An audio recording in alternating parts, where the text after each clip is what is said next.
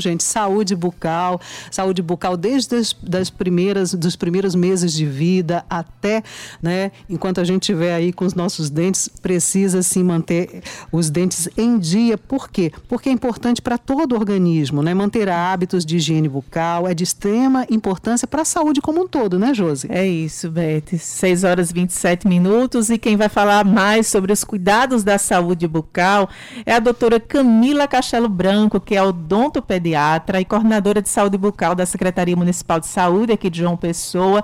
Doutora Camila, seja muito bem-vinda ao Jornal Estadual nesta manhã de terça-feira. Cedinho aqui, obrigada pela disponibilidade em falar conosco. E a gente já começa perguntando aí quais são os principais cuidados com a saúde bucal da criança, do bebê, né? Começa desde quando esses cuidados? Seja bem-vinda, bom dia.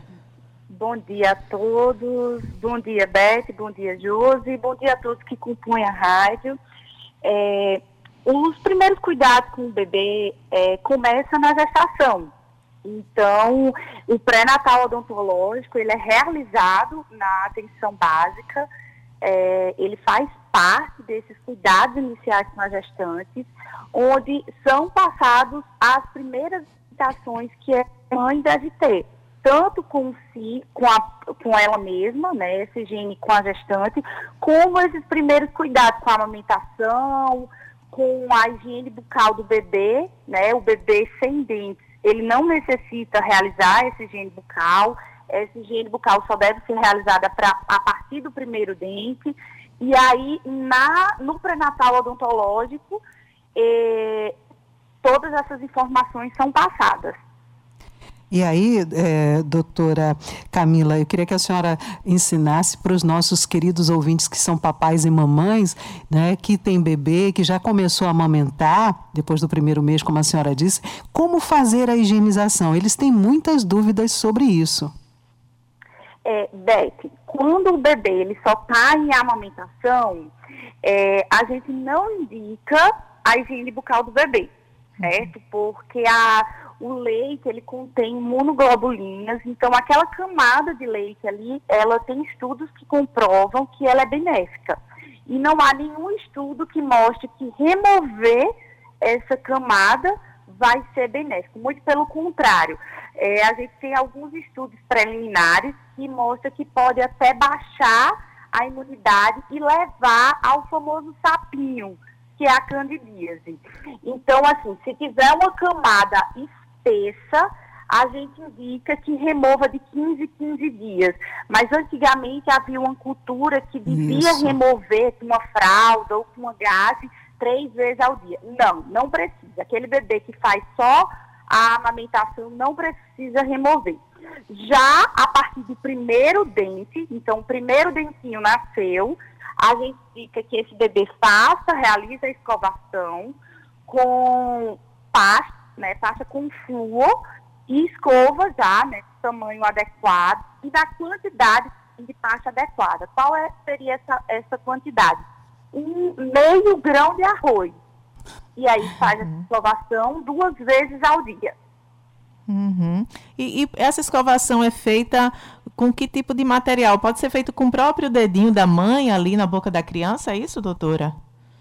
Não, com escova de dente mesmo. então de tem escovas mesmo. de dentes apropriadas. Não é com aquela dedeira. Sim. Isso. A dedeira ela é apenas para massagear a gengiva quando esses dentinhos estão nascendo que tem um incômodo. Hum, entendi. E quais seriam os principais vilões dessa saúde bucal da criança em específico, doutora? A cárie, né, é uma doença multifatorial. Então, é, existe aí fatores predominantes, que é o açúcar, né? Então aquela dieta bem açucarada e a não higienização. Então, se a criança se alimenta com uma dieta rica em açúcar e não tem uma boa higienização, não tem como não ter cárie. E aí, para é, uma boa prevenção, ela precisa escovar com creme dental adequado e diminuir esse açúcar. 6 horas 31 minutos, estamos conversando com a doutora Camila Castelo Branco, odontopediatra, mas ela também é coordenadora de saúde bucal aqui da Secretaria Municipal de Saúde de João Pessoa.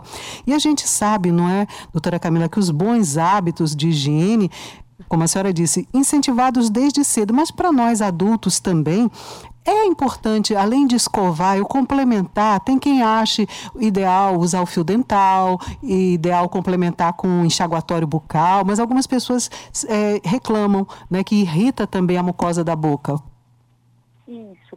O fio dental, ele é essencial, né? Ele vai em regiões que a escova não consegue chegar. Inclusive, a partir do segundo dente, né, quando o bebê nasceu o primeiro dente, aquele inferior, e veio o outro, a gente já indica que se coloque em uso, né, no hábito, o segundo dente, porque, é, como você falou, são hábitos. Então, no bebê, a gente instituindo esse hábito desde o início, eu sei que não é fácil, mas se a gente começa no bebê desde pequenininho, ele vai criar esse hábito e não vai se tornar difícil para ele. Para ele já vai ser algo comum.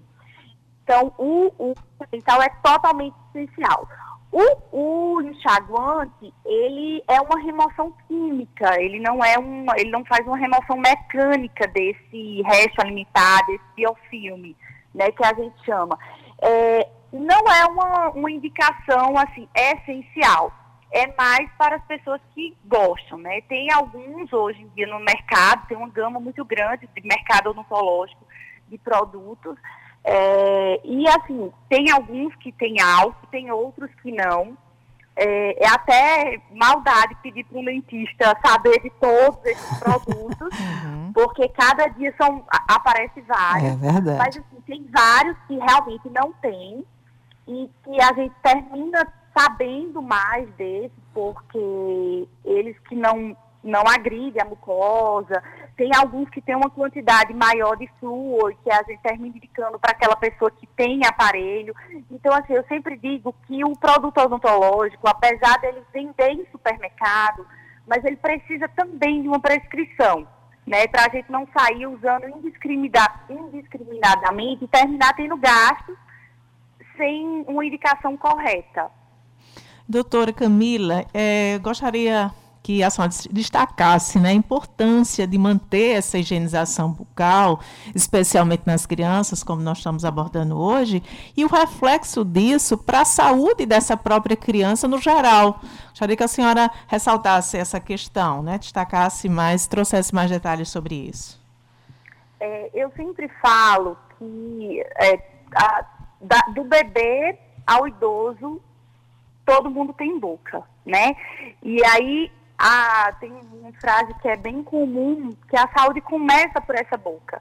Hoje, é, depois do Covid, ficou muito mais famoso isso, porque várias infecções, isso os estudos mostram, que não conseguiam ser debeladas na UTI por causa de infecção dentária, infecção na boca, e que aí levava para o pulmão e tudo mais.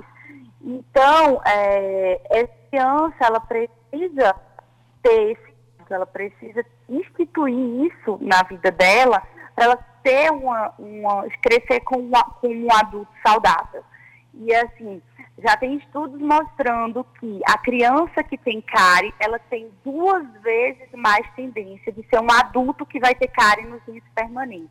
Então eu vejo que muita gente diz, ah, mas é só um dente de leite, é só arrancar. Não as, as repercussões vão refletir nesse adulto, entendeu? Então, é, e aí a gente quando chega para uma criança e diz, ah, mas é só um dentinho de leite. Não é bem assim.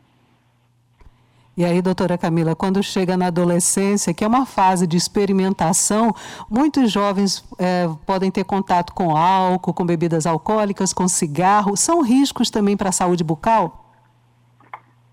Sim, é, o cigarro, ele, ele é, a, a, gengiva, né, ele, o calor do cigarro, ele mascara essa parte da gengiva, então ele dá uma tendência maior à doença periodontal, e quando não tem essa higiene, é, aí é que piora, tem todo um mecanismo por trás disso. O álcool também. É, e o, o, pior da adolescência, né, que tem até uma área só específica para isso, que é a, a ebiatria, é o, des, o descuido. Eles terminam não escovando, eles terminam não tendo esse autocuidado mesmo.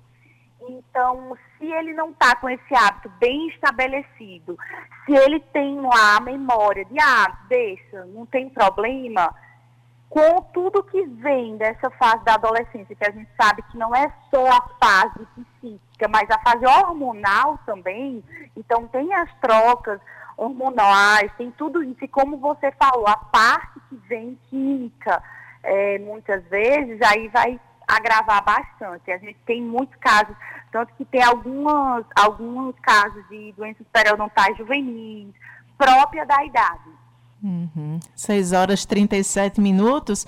E em qual momento os pais devem é, levar as crianças para o dentista, doutora? Qual é a faixa etária? Ali existe uma faixa etária específica? Em que momento os pais devem se preocupar em começar é, a levar a criança ao dentista? Ah, como eu né, tinha citado, o, o primeiro acompanhamento odontológico seria essa gestante nesse pré-natal. Posteriormente, a gente indica que leve esse bebê para ser avaliado a cavidade oral. Então, assim, está com alguma dificuldade na amamentação, que a gente possa avaliar se essa língua é presa, né, avaliar esse manejo da amamentação para que não possa haver desmame. Estando tudo ok nesses tecidos moles, a partir do primeiro dente. Então, em torno dos seis meses. E aí o dentista vai avaliar o risco, né, o risco a cárie, o risco a alguma doença bucal e vai delimitar. Então, hoje os, os, os estudos mostram que não tem um tempo fi, fi, é, é, de, delimitado. Então, antigamente dizia, ah, venha de seis em seis meses. Não, é individualizado. É, cada criança tem um tempo de voltar individualizado. Tem criança que a gente acompanha de dois em dois meses, outras de ano em ano. Depende muito, porque é, a gente não pode generalizar todas as crianças, entendeu? Uhum. Mas, é, só deixando mais claro, então a gente vê esse bebê assim que nasce, né, para ver todas as estruturas, se está tudo ok, por exemplo, freio, freio igual depois disso, a partir do primeiro dente, aí a gente vai delimitando o, o tempo de retorno.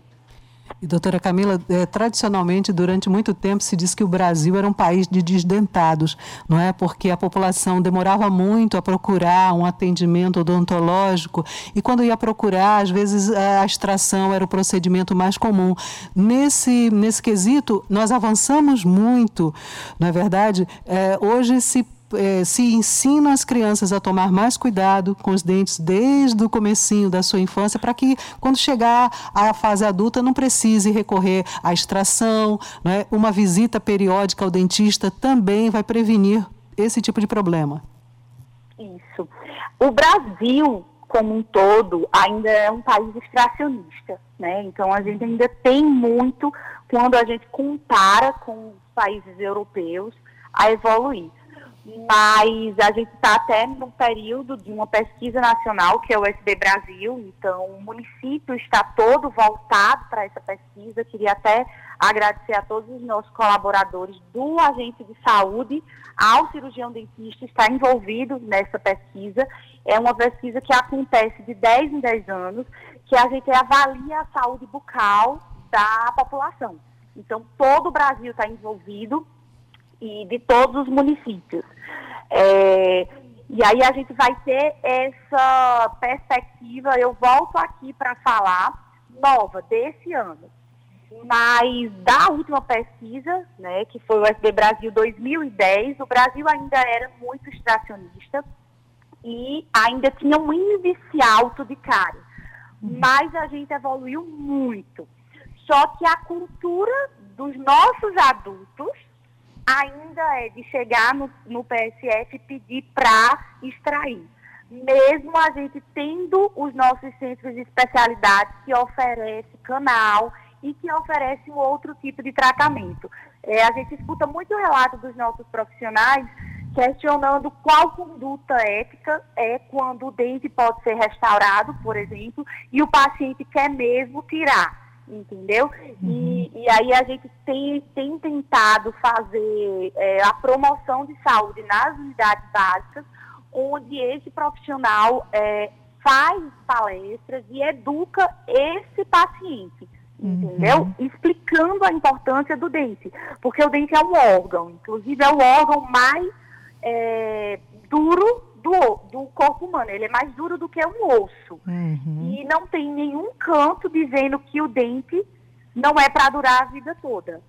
Uhum. Então, se a gente morrer com 100 anos, o dente tem que permanecer lá. Ele bem cuidado, ele tem que permanecer lá, igual ao osso ou até melhor, com melhor qualidade, porque aí ele não vai sofrer osteoporose, por exemplo, ele não é para sofrer nenhum tipo, ele bem cuidado, ele não é para sofrer nenhum tipo de desgaste. Uhum. Importantíssimo essas informações que a senhora traz, doutora Camila, é odontopediatra e coordenadora de saúde bucal da Secretaria Municipal de Saúde aqui de João Pessoa. E gostaria, para concluir aqui a nossa conversa, doutora Camila, gostaria que a senhora, a senhora já até já citou aí as unidades básicas de saúde, mas que a senhora destacasse quais são os locais que as pessoas têm para esse acesso gratuito ao, ao, tratamento, né, a consulta é, com o dentista e principalmente também para as crianças, né, onde esses pais podem e devem levar as crianças, e, como a senhora indicou aí, desde os primeiros meses de vida.